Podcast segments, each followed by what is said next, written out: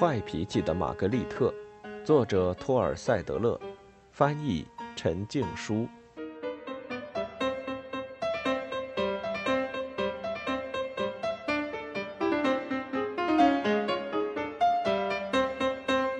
七小九，那一对丑八怪夫妇哈勃先生和哈勃太太，则住在离弗莱德的洞穴一英里外的一个小镇上。他们有九个孩子，前五个都很好，后四个却很恐怖，尤其是最小的那个。每当哈勃太太从邮局下班回来，看到墙上飞溅的果酱印子，看到丈夫在电视机前打瞌睡，她就会叹口气，心中想到：要是生到第五个就不再生了，那多好呀！以前的日子要好过多了。那时候，哈勃先生是个木匠，哈勃太太待在家里。可是他们俩被自己的胃口打败了。早饭他们要吃薄饼蘸糖浆，外加培根；午饭要吃抹了美乃滋的火腿三明治、玉米薯片和巧克力冰沙；到了晚上，要用大锅子烤卤肉和土豆；甜点还要吃杯子蛋糕或者圣代。过会儿到了看电视的时候，还要吃浇了好多黄油的爆米花。终于有一天，他们倒霉了。全组最能吃的哈勃先生再也没法爬上梯子，他一踩上去，横档就断了。于是他被炒了鱿鱼。他们卖掉了车，哈勃太太干起了分拣邮件的工作，哈勃先生待在家里，成天喝啤酒。最多就是起来去超市或者去亲戚的养猪场，在那里可以买到打折的火腿。那时他们已经有了八个孩子，虽然孩子们都有名字，但哈勃先生喝多了啤酒总是晕晕乎乎的，就用数字来叫他们。他管那最小的两个男孩叫小六和小八，最小的女孩叫小七。小六、小七、小八都很不听话。他们从来也不说请，也从来不会把面包和黄油递给别人。过去，哈勃太太一点都不胖，毕竟带孩子是个体力活儿。可如今，她在邮局整天就只是坐在那儿，虽然腰围还比不上哈勃先生，但也着实胖了不少。有一天，她站上一台用来称大包裹的秤，发现自己胖了十五磅，震惊极了。他戒掉了培根和杯子蛋糕，结果过了几个星期，他发现自己又重了五磅，他的心往下一沉。那只有一个解释了，她一定是又怀孕了。这第九个孩子是一个小女孩，取名叫萨莉，哈勃先生就叫她小九。到了两岁的时候，在吃饭不守规矩这事上，小九已经完胜小六、小七、小八。他会从宝宝餐椅上探出身子来，把哥哥姐姐盘子里的东西抢走。要是他们敢拿回来，他就放声大叫，叫声尖利，大家不得不捂住耳朵。一看到人家捂住耳朵，他就会趁机再多抢点儿。他吃的太多了。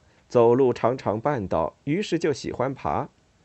至于开口说话嘛，他能说几个字了，但是很少说。反正放声大叫更有用。小九把哥哥姐姐搞得惨透了。有一天，和他睡在一个房间的小六、小七、小八在后院的树屋里开了个秘密会议。我们得想办法对付这小怪物。小六说：“来点毒鼠强。”小八说。那还得去买。小六说：“这样容易被人发现。”要么用斧子。小七说：“太恶心了。”小六说。最后，大家终于想出了一个主意。六月初的一个晚上，等到妈妈拖着疲惫的身子上了床，喝醉了酒的爸爸在电视机前打起了盹儿，小六溜进厨房拿了一根香蕉，剥掉皮，回到楼上跟小七、小八会合。他们三个轻手轻脚地走到小九的婴儿床跟前，把整根香蕉塞进他的嘴里，扛起他就跑出了屋子。他们一路跑出镇子，一直到跑过最后一栋房子，小九才设法咽下了最后一口香蕉，喊了一声“哇”。他们跑过了一条乡间小路，跑过了在月光下闪着光的温室。在快到养猪场的时候，他们穿过一片草场，又走过一片树林，最后把包裹扔进了一条沟里。小六、小七、小八转身便跑回了家。可怜的小九傻了眼，他这还是第一次被人扔在漆黑的沟里，哥哥姐姐怎么能这么对他呢？他扯着嗓子大叫，但这一次大喊大叫没任何作用。过了一会儿。他手脚并用地爬出了沟，穿着睡衣在地上爬了起来。胖乎乎的小膝盖每硌到什么小石子、小松针，他就要尖叫。好在他终于看到了自己卧室窗外的那盏路灯，卧室里就是他的婴儿床了。床上是舒舒服服的软垫子，还有他的泰迪熊。最妙的是，枕头下面还藏着他抢来的两块花生酱小饼干。可是那路灯。其实是月亮，却总也没法靠近。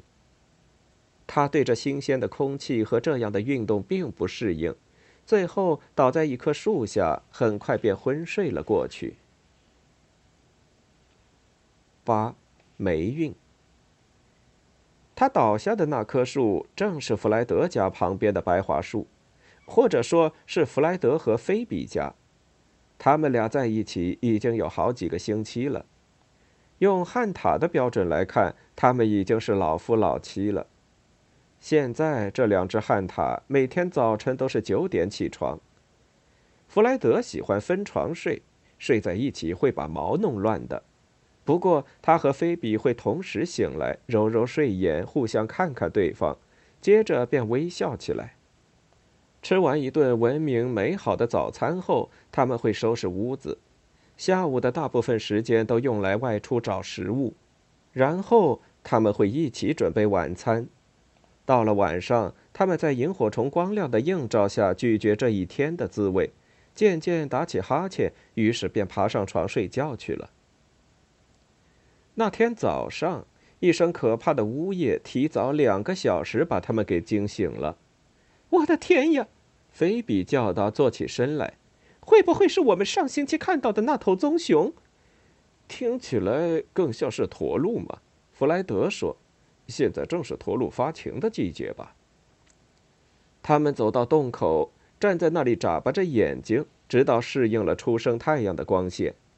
那呜咽声还在继续，四下里却并没有看到什么驼鹿。总觉得它们那么大，也躲不到哪里去呀。菲比说。尤其是还有那么蠢笨的鹿角，哎，回去睡觉吧。可是那噪声太刺耳了，哪里还睡得着呢？菲比朝白桦树走去，声音似乎是从那边传过来的。弗莱德也跟了上去，虽然他并不想让自己的毛沾上露水，却更不放心让菲比一个人去面对一只驼鹿。结果那不是驼鹿。而是一个胖乎乎的人类婴儿，弗莱德立刻对着震耳欲聋的物体退避三舍，不是因为害怕，而是出于厌恶。这小东西身上的睡衣脏兮兮的，全是茅草，脸上、手上和脚上也全都是泥巴。哎呀，小乖乖，你没事吧？菲比说着，径直朝他走过去。你爸爸妈妈在哪儿呀？小九只是喊得更大声了。这个丑丑的、脸上长了好多毛的动物盯着他要干嘛呢？菲比，我我们该回去了。弗莱德盖过那喊声，对他叫道：“可是，弗莱德，我们不能把这么可怜的小家伙丢在这里呀！”“怎么不能呢？他还是个小婴儿，他都这么大了，还是个婴儿啊！可他迷路了。既然他能自己找到这儿来，那他肯定也能找回去的。”菲比推了他一把，不许在他面前这么说话。他低声说道：“干嘛呀？你怎么知道？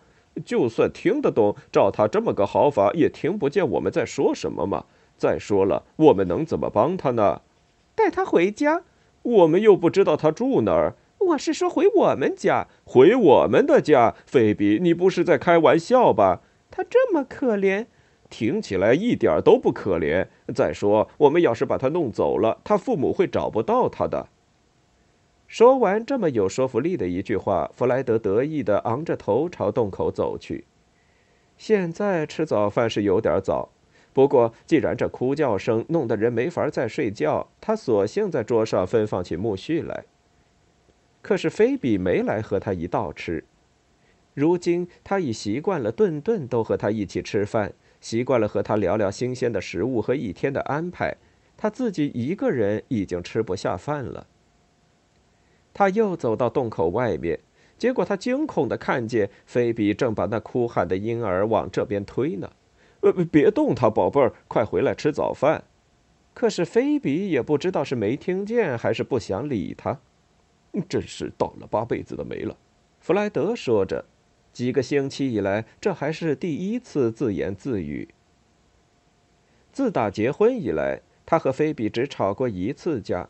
就是那次从他姐姐家看孩子回来之后，菲比提出一个惊人的设想，觉得他们也该有自己的孩子了。弗莱德明确表示了反对，孩子会把生活弄得一团糟的，而他的回答则毫无逻辑，说什么这种乱糟糟并没有那么可怕之类。当然了，他也没法反驳他的观点，他现在还很年轻。再加上他们俩的二塔世界连一个季度都没过到，可眼下倒好，天上掉下一个倒霉的人类孩子，已经到他家的门槛上了。菲比一个人把那小家伙推到了家门口。“你这是在干什么呢？”他问道，一边也惊讶于他的力气。“要是那只熊再来的话，”菲比说，“他会把这可怜的小家伙撕得粉碎的。”喂，他可不能来我们家。菲比深深地看了弗莱德一眼。他很爱弗莱德，可是他也渴望拥抱和温存。弗莱德从来没有给过他这一些。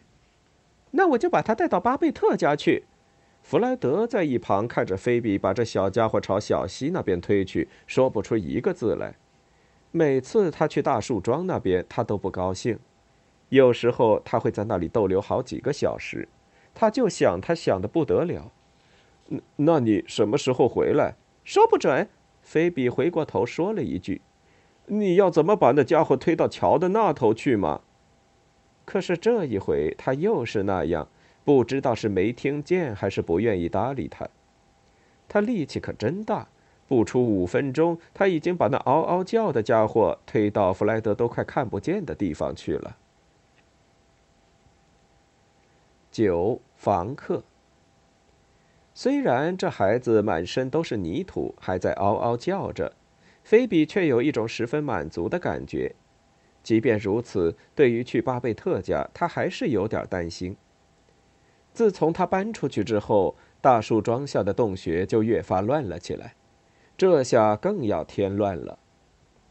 可还没过河，他前进的道路就遇到了阻碍。菲比探出脑袋，想看看那孩子四周有什么石头还是树挡住了路。结果他看到挡住他们的正是弗莱德。嗯，带着东西回家吧。透过那嚎叫声，弗莱德说道：“要不是菲比了解他不喜欢弄乱毛发，一定会甩开双臂去拥抱他的。”于是他绽开一个最温暖的笑容，说道：“亲爱的，谢谢你。”不消多说。这两只旱獭肩并肩地把这孩子推到了洞里，他们把他塞进了洞口。菲比在里头拉着，弗莱德在外面推着，一直推到了起居室。这里就是我们的家了，菲比轻快地说道。小九环顾四周，哭声更大了。这下好了，这两个毛茸茸的动物把他拖到了地下的一个洞里。不过放声大哭消耗了他很多精力。不一会儿，他就倒在地上昏睡过去了。两只旱獭轻轻走进了厨房，免得说话声打扰他。他们俩几乎同时开口：“得给他弄点吃的。”菲比说：“得把他洗干净。”弗莱德说：“既然刚才弗莱德让了步，这回菲比也让了步。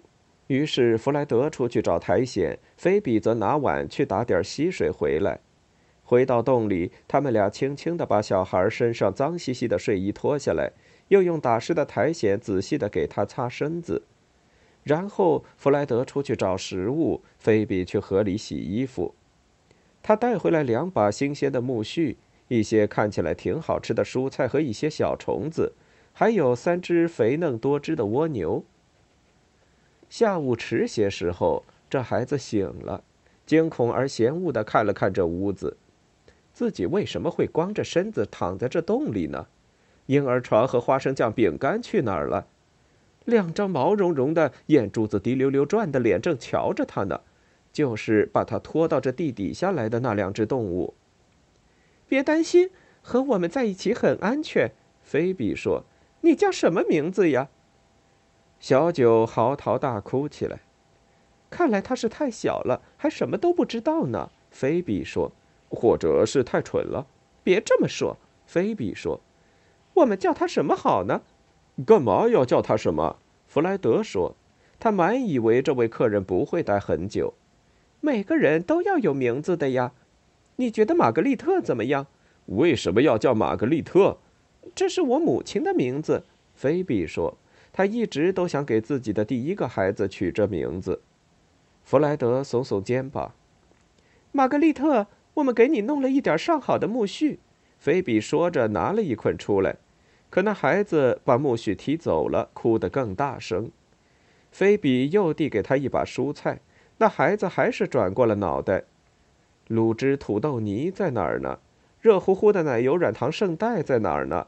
他还没弄明白这些问题，那两个可怕的怪物又拿了昆虫和蜗牛出来。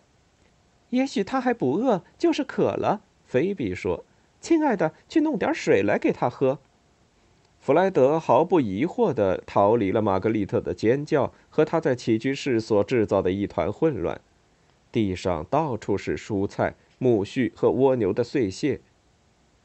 过了十分钟，他从小溪打来一碗水，那孩子只喝了一口，就把整碗水全泼到了他的脸上。哎呀！哦，亲爱的，菲比说着，赶紧给弗莱德擦起来。显然，他并不需要我们的帮助。”弗莱德冷冷地说。“看来他越早离开这里越……”嘘，菲比说，“他能听懂的。”实际上，玛格丽特开始有点明白这动物的语言了。身为小孩子，有一样好处就是脑子还没给搅糊涂，很容易就能接受新鲜事物。我饿了，玛格丽特叫道，试着用动物的语言来说话。我觉得他就是想要吃东西了，菲比说。只不过我们得弄明白他想吃什么。这时，一天已经过去了一大半，弗莱德和菲比在暮色里一路小跑，搜集着能找到的各种植物和野草。可是，当他们把这些美味佳肴带到那位房客面前时，他不是给扔在地上，就是吐到他们脸上。通常每天在这时候，他已经盘踞在自己的宝宝餐椅里，满嘴包着炖肉、涂了黄油的面包，手里还抓着从哥哥姐姐盘子里抢来的各种宝贝。而眼下，他却到了这里，和一对矮墩墩的动物一起困在这洞里。这两个家伙还不停地拿一些根本不是食物的东西来，想要喂给他吃。最后还有。他们两个似乎还指望他能在一张还没有自己的婴儿床一半大的床上睡觉。小一点的那只动物睡在另一张床上，大一点的那只去了外面的起居室，关掉了灯。小九不再嚎啕，安静地躺在黑暗里，等着绑架者们进入梦乡。打了一天的盹儿了，他现在可一点都不困。过了好一会儿，他摸索着爬出卧室。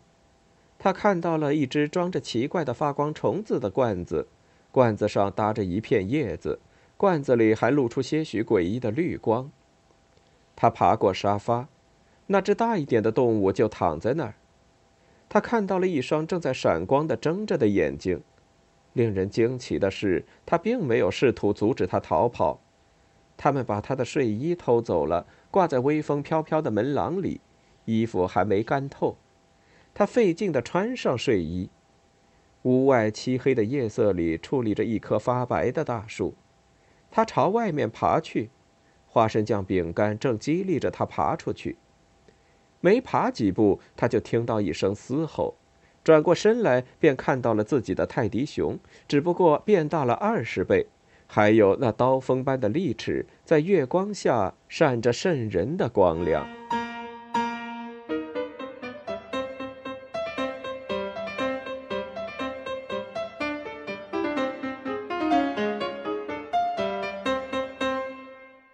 听完整版有声书。请关注我的微信公众号“我也读书 FM”，获得收听与更新信息。